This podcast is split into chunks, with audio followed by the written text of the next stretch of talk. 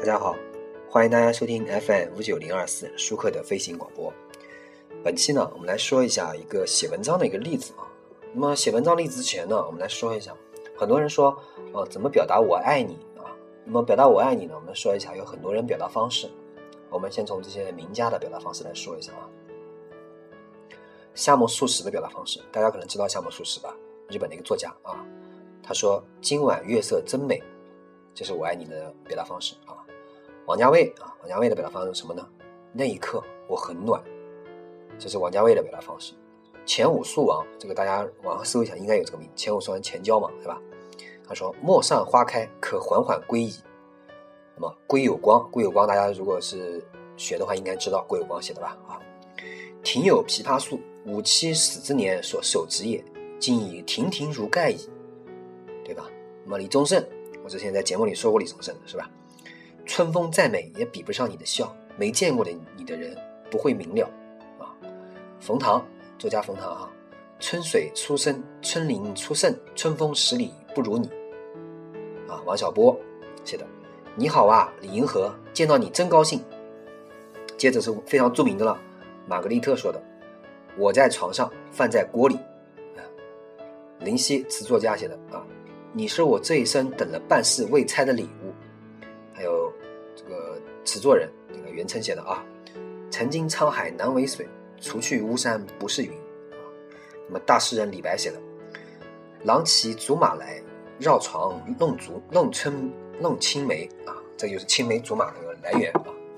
黄伟文说的，余生请你指教啊。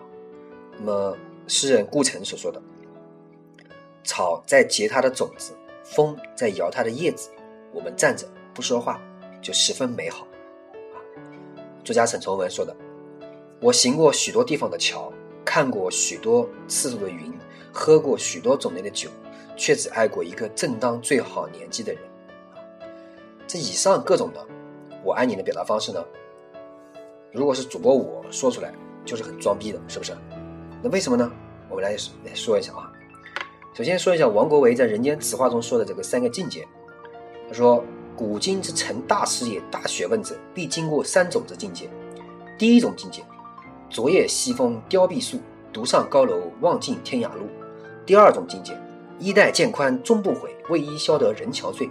第三种境界，众里寻他千百度，蓦然回首，那人却在灯火阑珊处。啊，王国维先生提过这个词境一说，不言不言而喻啊，写作是有境界之分的。自身境界呢达不到这个地方，却强用的使用此境界之文呢，啊，这啊到达这个地方的，所有进行这个字里行间的伪装、技术上的粉饰，都是装逼。语言上的造诣呢，自身有多少风景，阅读就有多少风景；思想有多少风景呢，写作就有多少风景。假使我的文化呢，只能平平无奇的对爱人俗气的说一句“我爱你”，那么就这就是我最文艺的水平。我要对他说啊，余生请你指教。这就是装逼，因为以我的水平呢，这一境界，这一文字，不是我能够达到的地方啊。比如说，母亲老了，扶墙走路已踏不出身影。仅有小学文化程度的远赴新疆打工的青年毛小军，生平写的唯一一首仅有三句的诗。毛小军，作者文化程度呢只有小学，对行文上的造诣有限，不会很技术性的表达，不懂装腔作势的这个造作，就这么简单几句啊。再说一遍啊。母亲老了，扶墙走路已踏不出身影，就这么简单几句。当时呢，真呛得我觉得眼泪啊，真的是四下横流。这就是境界，他所经历的、所顿悟的，已经到达这个地步了。所以他的文字啊，好过渲染后的辞藻，能带来极大的共鸣。文字啊，是硬桥硬马，一是一针一线，是实打实的，依赖着自身的经历、经历和见识体会出来的，不是你看过几句美文、几篇鸡汤。突然心血来潮的几句无病呻吟，你想行文精炼，笔走龙蛇，不装逼都可以。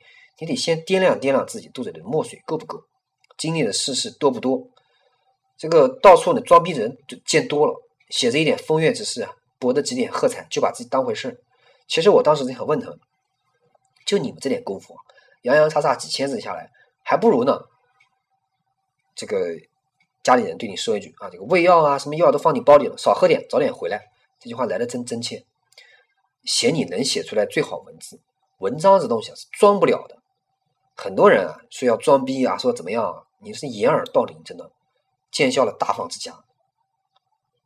好，本期呢说了一下怎么样让自己的写作呢，就是不要太装逼啊。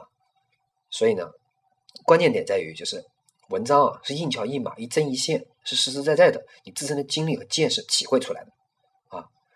感谢大家收听本期的。